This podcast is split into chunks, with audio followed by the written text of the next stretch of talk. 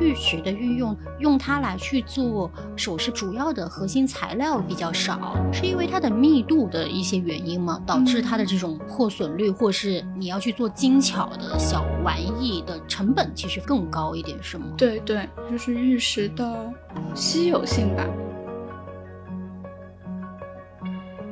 玉石这个材质在中国，就我感觉好像还没有一个现代化的品牌的一个统一的表达。因为玉石这个材质，其实大众对它还是有一定的固有的印象在里面的，呃，相对比较传统啊，呃，它其实也跟时髦可能挂不上号。其实你运用玉石材质作为首饰设计，你想去。改变一些什么呢？或者是说传递一些什么新的这种就是美学感受呢？嗯，其实我最最基本的想法就是传播玉石文化。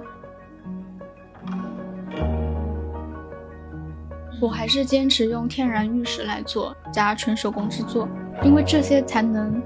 体现玉石的独特之处。如果是其他的一些工业化的产品的话，我觉得会破坏它的整体的一个氛围。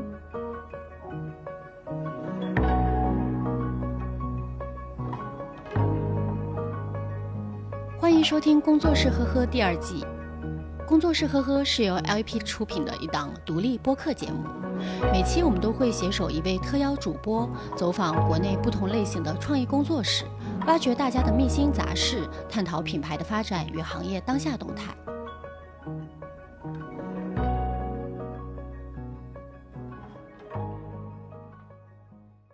Hello，大家好，欢迎收听本期节目，我是小唐。今天做客工作室呵呵的是珠宝首饰设计品牌的创始人薛章妮。Hello，大家好，我是薛章妮，也可以叫我康康。我是 Lelemental 的设计师。呃，所以 Lelemental 这个呃名字是怎么来的呢？它其实不是法语，对不对？对，它是意大利文。对对对，因为我以前在意大利读书嘛，Lelemental 它是意大利语元素的意思，前面再加一个定冠词，就是相当于 the。所以就连读就变成 Le Le Mental，所以它有个中文名，对不对？Le Le Mental。所以呃，康康最开始是在意大利呃读的书，嗯，对，一开始本科嘛读的是版画，在罗马美院，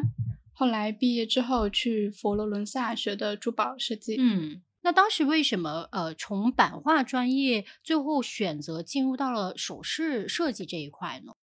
嗯，主要是因为我学版画也是和，因为我家是做玉雕的，也是和玉雕相关，所以才选择了版画。嗯，毕业之后 想着接下来该怎么办的时候，想说，要不学一下珠宝设计，因为自己对这方面也很感兴趣，而且它也是一个，呃，就也可以用玉雕来实现嘛。因为意大利，尤其罗马美院，其实是非常好的一家学院。当时在美院读的这个版画专业，有没有说呃，为后来在首饰设计上面是给了一点经验的？有的，有的。因为以前版画的时候，我主修的是新版腐蚀，有学木网雕刻、不木板雕刻，还有丝网板。嗯嗯。然后当时还有还学了石板，就是本科那个学校。教的还挺全面的，这些雕刻技法之后在首饰设计上都有很大的相似度。嗯，佛罗伦萨的雕金工艺也特别的有名，也特别传统。当时也是有了解到佛罗伦萨有一个还蛮不错的珠宝院校，然后就直接去读。那像当时呃你们在去做版画或者是呃首饰雕金这些工艺的时候，呃有没有什么样的一些？呃，就是你印象最深刻的一些东西，可以跟我们分享。印象最深刻就是我在嗯做镶嵌的时候，本来是很专心在在用工具在镶嵌，就突然走了一下神，然后那个刻刀就直接戳到了我就是虎口的这个位置，然后一下就醒了。然后这种做东西还是得专心致志，就不能分心。那所以其实从版画到珠宝。是是有什么事情刚好触动你，让你选了吗？我在大学最后一年，我去了一趟美国，就是去了当地的一些画廊啊，然后就去了纽约、迈阿密，就这些地方，然后就觉得做艺术，我觉得我可能胜任不了。怎么说？就嗯，我可能没有那个灵性吧，就感觉做艺术还是挺难的。如果你要纯粹的去坚持这门。因为本来学版画就是想和玉雕结合嘛，既然家里面这么说说，哎，那可不可以用其他的嗯渠道去完成这件事情？然后当时我的应该是姨父说，其实我可以往首饰饰品方向发展发展，就因为它是一个体量比较小的物品，它不像雕塑那么大，然后它也不像版画在国内那么难发展，就是可以尝试尝试看。嗯，因为一五一六年的时候，国内的呃首饰配饰市场应该还在刚刚就是发展的这个阶段，对吧？对对当时你会呃觉得说往首饰这个设计领域走，呃，它会有更大的一个发展的空间。当时我自己也有先了解一下市场嘛，就发现好像市面上用玉雕、用玉石来做首饰的不是很多。嗯，就想说，哎，要不哎自己来。尝试尝试看，就等毕业之后做一个品牌，去直接用玉石来呈现。一开始对这个就是期待还蛮大的，因为本身玉石它是一个非常非常传统以及有很长久呃文化渊源的一个材料。对玉石的运用，它可能更多还是在呃玉雕啊，就是一些艺术品的雕刻上面。用它来去做首饰配饰比较少，这个可能它也是跟玉石本身这个东西的材质呃限制有关系。对对对，中国古代到现在，嗯，虽然就是也有用玉雕玉器来做一些小的首饰，就是以前在故宫里面也有看那些小的，但是大部分都是用来做大的摆件，就是山子雕啊、观音佛像啊那种很大的摆件，就很少有用来做首饰的。是因为它的密度的一些原因吗？导致它的这种破损率，或是你要去做精巧的小玩意的这个成成本，其实反而会更高一点，是吗？还有就是由于开采艰难，然后材质坚硬，制作周期又比较长，那它其实在市面上就很难流通，就只是供给皇家贵族享用。嗯，它算是财富和身份地位的象征，就以及玉石的价值。就一块玉石原料，它不是很大嘛？然后把毛料劈开之后，就发现里面有一块很好的玉石，那它的一整块的价值就会非常高，就也很难得。如果把这么好的完整的材料再劈成小件来做，就有点可惜了。再加上就是它其实对手工艺的要求也很高，玉不琢不成器嘛，好的材料要配得上好的工艺。是，嗯，还有一点就是，毕竟大件的利润比较高，那小的首饰利润就低喽，所以就很少会有人在这个上面动脑子做文章。我记得康康的呃母亲其实本身也是玉雕行业的这个大师，从事玉雕设计制作有三十多年的时间了。然后也是江苏省的非遗的传承人，所以刚刚在成长的这个过程中，没有参与到这个工艺的学，就是传承学习吗？就是因为我的外婆她也是就是做玉雕的，就当时我母亲小时候对玉雕很感兴趣，我外婆就不让她接触，但是后来也没拦得住，然后 所以刚刚也没有拦得住，对我也没有拦得住，就就那就就就这样做吧。他有给你提一些就是他的看法或建议吗？嗯，就首先母亲非常支持我做这项工作，她也觉得玉器可以往新的方向发展。然后其次，他在设计的时候有帮我选料，帮我嗯看这件产品是否能够实现，因为就它的局限性比较大嘛，制作的时候嗯报废率也很高，所以这方面他得把关。同样一块和田玉，它其实里面的中高低层次就很多，但这些也不是一个可以用数据化去规定的一个东西，它是需要肉眼去看，让你自己去感受，就你能对比的出来，哎，好的确实很好，它的油脂度、它的润度都很高，然后普通的就干干涩涩的，就是呃很多种玉石它。适合做的品类都不一样，就是首先从选料就得去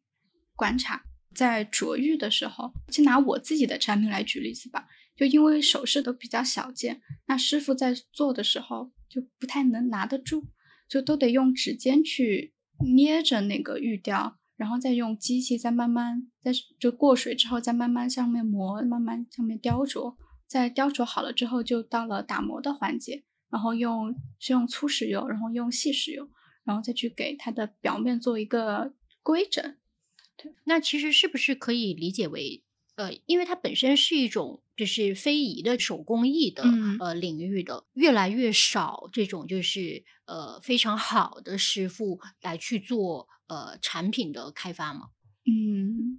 会现在做的人就越来越少啊。对，嗯，目前我看就是呃 Lily Moto 的呃普遍的一些产品的类型都是戒指，就是手镯、耳饰啊、然后还有项链一些，对吗？嗯，对，主要就是金镶玉嘛。嗯嗯，还是很精致和小巧的。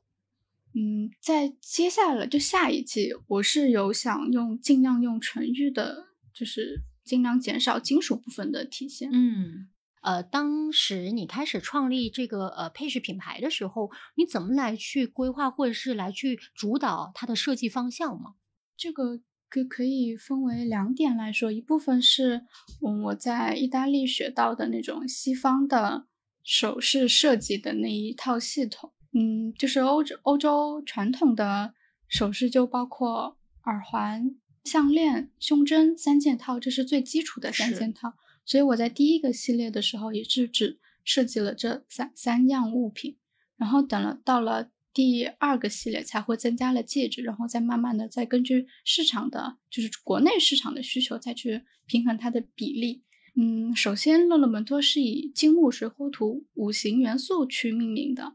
嗯，为什么以这个去用呢？主要是一件首饰在制作出来的时候，它离不开金木水火土这五件元素。它的工具是金属的，我们那个工台是木头的，对然后水嘛是嗯，必须要用水去清理啊，去清扫。火嘛，肯定因为也是要镶嵌嘛，要火烤，要要那个。然后第二点就是关于我个人嗯情感的一些表达。第一个用水水系列是因为嗯我自己很喜欢水，然后我也当时也是看了朱小梅的纪录片，就是也是和水相关的。呃，钢琴大师，对对对，嗯嗯就是很想去，嗯，借用手势去表达我心里的这么一个状态，所以就做了水的系列。玉石它本身是一个很坚固的材质，嗯既坚固同时又脆弱啊。那在这个就是材质本身的特性上去表达水的一种流动的感受，从设计上呃其实是非常有吸引力的。嗯，嗯因为水本来就是它的内在是很坚固的，滴水穿石嘛，就所以可以用它的概念去糅合在水系列里面。嗯，选料就是选的是马达加斯加冰种玛瑙，它本来就是长在水里面的，所以就也贴切了这个系列。这个还是蛮东方的概念呢、啊，嗯对，因为我记得第一个系列挺薄的，那这种薄它会呃对玉石是一种就是限制嘛？嗯会不会呃在制作的过程中其实是呃绕了一些弯路啊？制作过程还挺难的，因为我们有一款叫水光圈耳环，是它的上面一半是九二五银镀金，下面一半是冰种玛瑙。那下面一半它其实这个 V 字形嘛，它在制作的时候特别容易断，那损耗率会很高 吧？损耗率很哦高。那这个成本 太高了。而且就有很多玉石，它可能原料开采下来发现没有任何问题，然后在制作过程中，因为机器在震动嘛，然后震一震，震高频次，那个而且是均速的这种震动，反而会造成它会有纹二次的路这种对。就会有很多裂纹内裂，那又又不能用。在第二季设计产品的时候，是不是在从它的整个设计的美学，包括它的形态上，都会刻意去呃避免一类型的这个选嗯择？会会，然后第二季就是我们的木系列，然后我对它的外形就做了很大的减法，就只是一个单纯的显示玉的状态，这是我最想达到的，尽可能的减掉它的装饰性的装饰性线条，对对对，就是金木水火土这五个元素里边，你觉得最难处理的是哪一个呀？嗯，对概念的具象化，我觉得这个最难。然后火是对，嗯，《火精神分析》这本书的一个理解，哦，但但后来发现把它 就是抽象出来，然后再进行设计还挺难的。然后我本身就是一个难以具象化的一个物件嘛，对，我印象最深的就是竹米，就火苗，就是嗯、你对着火苗会有无限的遐想，就是你会看到它之后，你就思绪会飞到万里去，就是你会有无无尽的一些想象。像这种抽象的概念，它其实具象化是很难很难的，嗯它相当于是一种状态。嗯嗯，那土呢？土是结合中国园林，因为扬州园林很多，我自己最喜欢的是河源，河源里面的那个嗯绩效山庄，然后它是石涛当时设计的，是那个山水，嗯、假假山石，所以就基于这个做的一些设计，结合了中国嗯假山石的一些文化吧在里面，嗯，那当时市场的反馈是什么样子的呢？嗯，没见过。一开始大家看见之后都对此表示很感兴趣，嗯就想说尝试尝试试试看，因为之前也没见过是相类似的品类。呃 l e l e m o n t o 就是这么多季的呃系列以来，就是卖的最好的是什么类别吗？就木系列的木那个玉玉石戒指，就是经典款戒指，可能可能是因为它相比于耳环的话，嗯，适合的人群会更广，就是站在消费者的角度去看，它的出镜率会比较高，因为手会经常就是拿出来或者展现出来，就大家都能看得见。然后其次就是，嗯，它的价格也相对于耳环来说会更亲人一点。嗯因为耳环毕竟是一对嘛。是的，因为玉石这个材质，其实大众对它还是有一定的固有的印象在里面的，呃，相对比较传统啊，呃，它其实也跟时髦可能挂不上号。其实你运用玉石材质作为首饰设计，你想去改变一些什么呢？或者是说传递一些什么新的这种就是美学感受呢？嗯，其实我最最基本的想法就是传播玉石文化，就是因为，嗯，我自己是从小在玉石堆里长大的，可能我对这件材质特别的熟悉，但是当我长大之后，发现大众对它的认知就是其实都，嗯，近很少乎为零。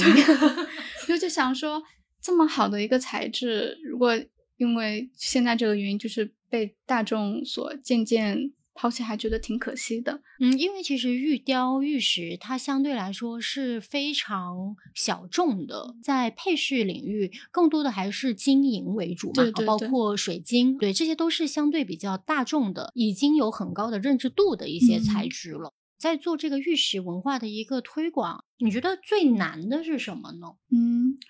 最难的就是说老实话，我觉得有两点，就一个是大众对玉石的认知可能不了解玉石它的价值在哪里。嗯，每一件玉石它都是嗯天然生长出来的，就是每一个纹路啊，然后里面所包含的矿物质都不一样。就我们坚持用手工制作，那就导致每一个形状也不一样，可能有些会粗一些，有些会细一些，有些圆润一些，有些尖锐一些。第二个和设计相关，可能有些人对材质什么样他根本不在乎，他只认定这个设计，他觉得这个设计很好看，符合他的审美，那他对于设计买单，但他对材质就什么样的无所谓，哪怕是嗯、塑料啊，或者是其他任何一种，他都觉得无所谓。这个耳环。它戴上上耳之后是否符合自己脸型？戒指戴上手之后是否显得手指修长？他可能会在意的是这一点，然后不会去在意是什么样的材质，可能就是个人感受吧。因为其实呃，对女性消费者来讲，很多人都会取决于啊、有的我是适合金色系的，嗯有的我适合银色系的，对吧？和颜色也有嗯关系。然后，因为在我看来，我觉得珍珠可能跟玉石的体现的这种气质有一点点的类似，因为它们不像金和银饰，嗯呃，金和银饰它其实是相对比较张扬一点儿的，呃，嗯能去抓呃人的注意力、视觉注意力的。但呃，珍珠和玉石它其实相对温婉一点它是内敛一点儿的这嗯个气质。可是这两个材质它又有本质上的一种就是呃气质和这种性格上的不同。嗯，珍珠，嗯，就是在历史上来看的话，都是很多嗯呃皇宫里的人，就是宫殿里的，然后王妃、公主他们会佩戴的一个材质，然后但也是存在于西方嘛。然后如果此时在东方，在中国的话，嗯，那些格格们啊，或者是呃皇后们戴的就是玉玉石的，就是文化的差异性所展现的不一样，但是他们所嗯，代表的气质却是相接近的。是的，嗯，发现其实很多女孩儿其实是挺适合我们产品的，就我们产品挺适合她们的。然后，但是她们可能对玉石就不感兴趣，所以就不会选择。嗯，先抛开玉石这个概念来说，就是我们嗯经典款的玉石，它有很多种颜色，因为用了不同的呃玉石的种类来制作，有橘色的，有透明的。有透明、橘色渐变的，然后也有绿色、呃灰色等等等，白色啊等等等。然后这个时候可以先淡化它玉石的这么一个概念，就只是把它当做一个颜色去选择。比方说今天，嗯，我穿的衣服适合棕色的这个戒指啊，那就可以选择糖白玉的戒指，可以根据彩颜色来进行搭配。然后第二点就是因为我们也是跟五行结合嘛，就这有点玄学了，就是就是。缺什么补什么，那这样子会卖的很好哎。但但也有顾客就他们比较介意这一点嘛。我之前有遇到客人说，哎，这个戒指很难得的，真的就是缘分，就是缘分到什么？他说不要跟我提什么缘分，我就是喜欢。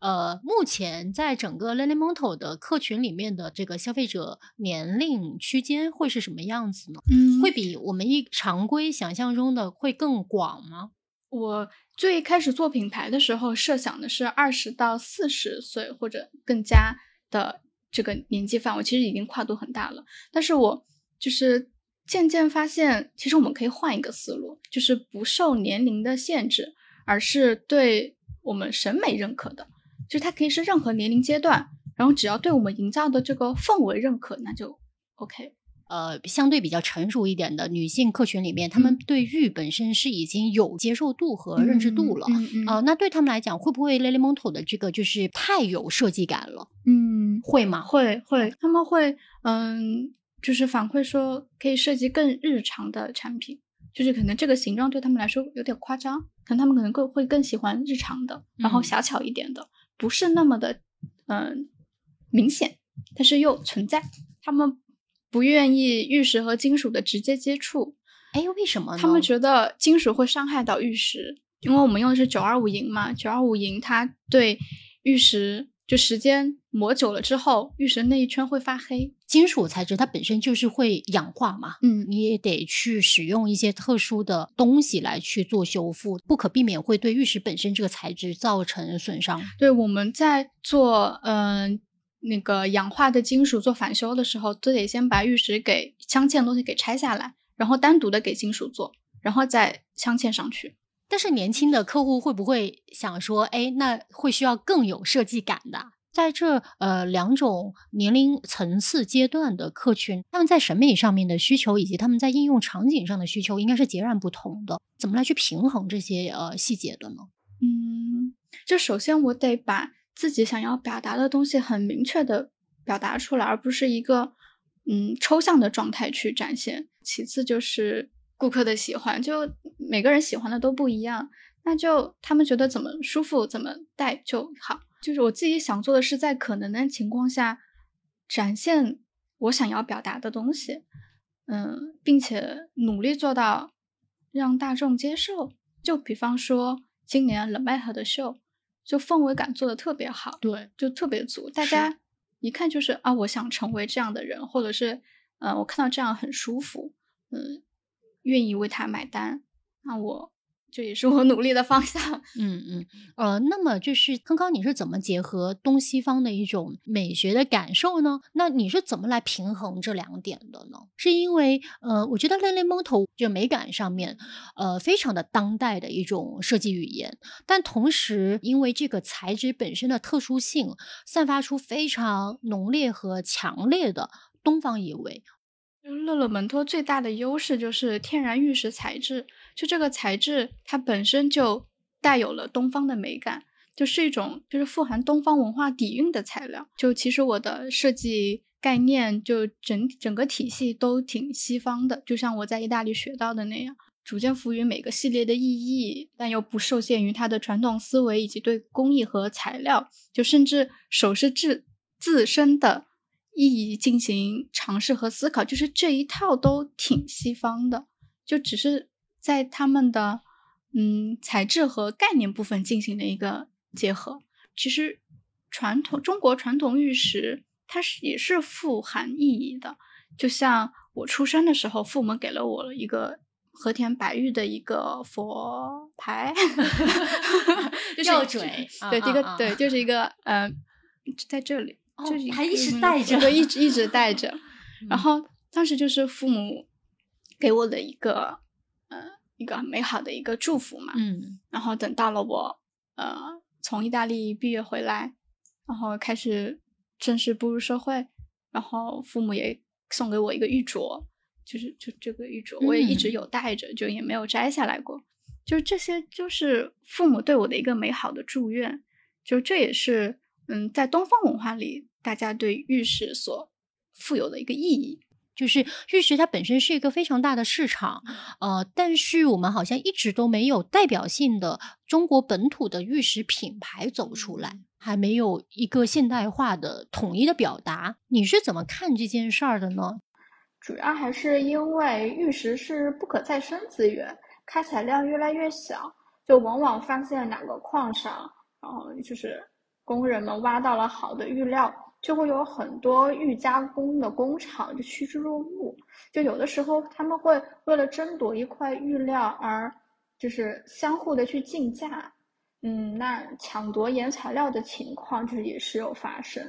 就因此原材料的价格就会越来越高，那玉就到了可遇不可求的地步。我觉得这个就是玉器产品那不能进行大规模批量化生产的原因啊，就就还有销售的原因，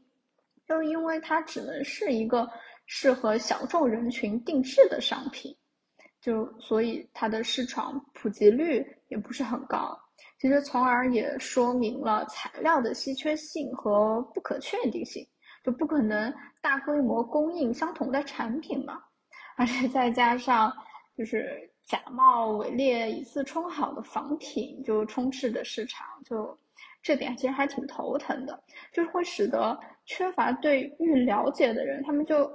就更难去购入了。就有的人他可能想买，但是又不敢买，就是担心会买到呃。不不对等的，就价值不对等的产品了。就一件玉器制品的价格，它是主要体现在材料的质地，然后制作工艺和寓意。就而且玉器制作都是师傅就是单个制作的嘛，就人工手工单个制作，它就很容易被模仿。就其实我觉得品牌性是很重要的，就有了品牌的背书，才能确保材料的真实性、可靠性。消费者才会买的放心，所以我们也在就是尽力打造自己的品牌，然后维护好自己的品牌。在欧洲，像是对水晶，然后金银，然后包括呃，就是呃钻石，都是有很严格的一套评估体系来去构建这个好，也是一种市场的规范化。所以，那其实，在你看来，就是玉石这个呃领域，是不是还有很大很大的就是可以发展的空间呢？空间也很大，但是也很难。我有材料制作、设计等方面的优势，所以我也有信心和兴趣，并且有责任去带动更广大的人群去喜欢我们中国的玉器文化，就是让和田玉走向市场。但不过，即便如此，它就是一个越做越小的范围，就就有点矛盾。逐渐做成了它是一种观赏性质的，嗯然后以及是服务于部分呃。呃打个引号的权贵的一些 收藏性质的这种需求，对跟我们的日常生活大众层面的这个嗯就是一些使用的场景关联性没有那么的大。对对，刚才你说到就是权打引号的权贵方向，那会不会就是这一部分人又想说，那它不扩张才好呢？这样才能体现出我的高贵。收收藏的这个价值所在，呃，恰恰就是呃，当它被呃大众化的来去嗯应用的时候，会稀释了部分它收藏的价值。对对，刚才你说到的收藏价值，就确实如此，而且好的原材料也越来越少嘛。那其实这个物品就越来越有收藏的意义。那我所能做到的就是利用好我的这些自身的优势，争取让更多的人喜欢和戴上，并且放心的戴上正宗的和田玉。呃进进入到网购时代的当下，对玉石类的配饰会不会也是一种挑战？本身这个材质，我们习惯性是我们眼见为实，嗯，你要去摸它感受，然后看它的细微的色泽的一些变化。对对对，网络上很难感受到这些非常微妙的一些就是不同的。嗯，没错，就像现在还有很多网络直播，就是就是玉雕、玉器类的网络直播，就灯光打的都非常好看。但是如果你实际真正看到的话，就可能是买家秀跟卖家秀的分别了。对，会不太一样。我们提供的服务就是给顾客拍我们现有库存的产品，供他们挑选。就是我觉得这是一个需要去实际拿到它才能感受到的一个材质，所以我还是更加的希望能够，嗯，在现实生活中接触到它，而不是通过网络上的一些购买。因为真的挺难的，就是玉石它在照片里面，在视频里面，就无论你角度拍的再好，再拍的再全面，它和你实际到手的感受是完全不一样的。嗯，可能也跟配饰本身这个尺度有关系，就像戒指嘛，嗯，呃，那你戴在戴在自己手上的这个尺度的比例，跟真实可能另外一个人去戴它，它的那种尺度是不一样的。嗯对对，而且每个人的这手指的形状也不一样，一样它的契合度也不一样。嗯，那所以其实会接下来考虑，呃，在线下会拓展更多的，不光是展示以及呃售卖的这个渠道。就是在去年年底的时候，对今年的一个计划是想说，在各个城市做一些线下活动，能够让就是更多的人去了解到这个材质。但是后来因为疫情就 打乱了所有人的脚步。对，嗯嗯，那基于就是在所有就是目前现在做下来，就是金木水火土嘛，嗯呃，五行的这个系列呃已经做完了。嗯啊，那接下来打算就是怎么来去创造更多的元素纳进雷雷蒙头吗？下一步计划是水二点零，所以它其实还是一个就是循环相生的对的对的嗯因为呃，在最开始说金木水火土的时候，不仅仅是呃。就是 base 在东方的这个文化，也是在这整一个玉石的制作过程中，它所有产生的这元素，直接把它纳入进来了啊，这个还是蛮妙的。嗯，那所以就是循环啊、呃一直往下做，它应该就是它是一个无限的这个 开发的可能性。对，就主要是嗯，就嗯、呃我在设计理念的时候，就是都是我自己对这些元素的一个哲学方方向的一个理解和思考。嗯，那呃，接下来也会考虑，就是呃，因为其实你看，像很多的配饰品牌，呃，他们其实也有在刻意的去快速扩大市场，嗯，这个会是你考虑的方式吗？呃，二一年的时候，那个时候我们嗯进了蛮多店的，是就是市场扩的还挺多。但我今年就可能也是因为疫情吧，就在家反思，就说我到底需不需要这么广阔的市场，还是说做精做专，然后慢慢沉淀。然后后来选择了后者。所以其实像在上海这呃会呃这个城市本身会对呃发展自己的独立设计师品牌呃会有帮助吗？还有蛮大帮助的，嗯，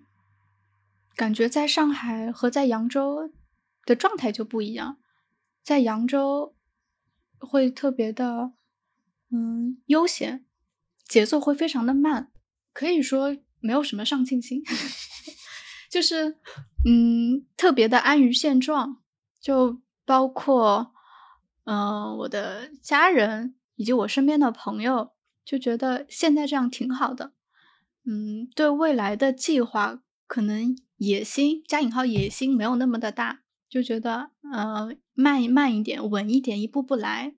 然后可能但是可能在上海的话，就大家都很卷嘛，就就特别想往前冲。卷中之卷的城市，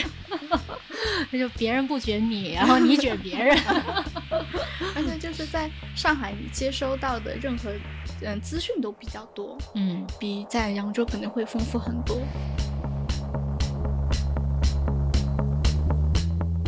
那呃，最后给我们再推荐一个呃，你觉得值得拜访的工作室吧？嗯，那就我们自己工作室的 另一个品牌。哎，可以对一起呃 co-working 是吗？我们是三个品牌，一个是乐乐门托，然后 Studio So Slow，还有一个是童王。就是 Studio So Slow 是做灯具品牌，然后童王是服装品牌，然后 So Slow 他们的灯具特别的别出一格，就很跟市场上的灯具挺不一样的。他们其实跟建筑的一些就是想法有一一丝的契合在里面，因为它的灯具不光是实用性质的，它其实兼具了呃一些观赏属性在里面啊。对我对他们的嗯印象就是。一个整体的物件带有一丝荒诞感。那呃，今天聊的差不多啊，谢谢康康来工作室呵呵做客呃，那我们下期再见。谢谢大家，拜拜，拜拜。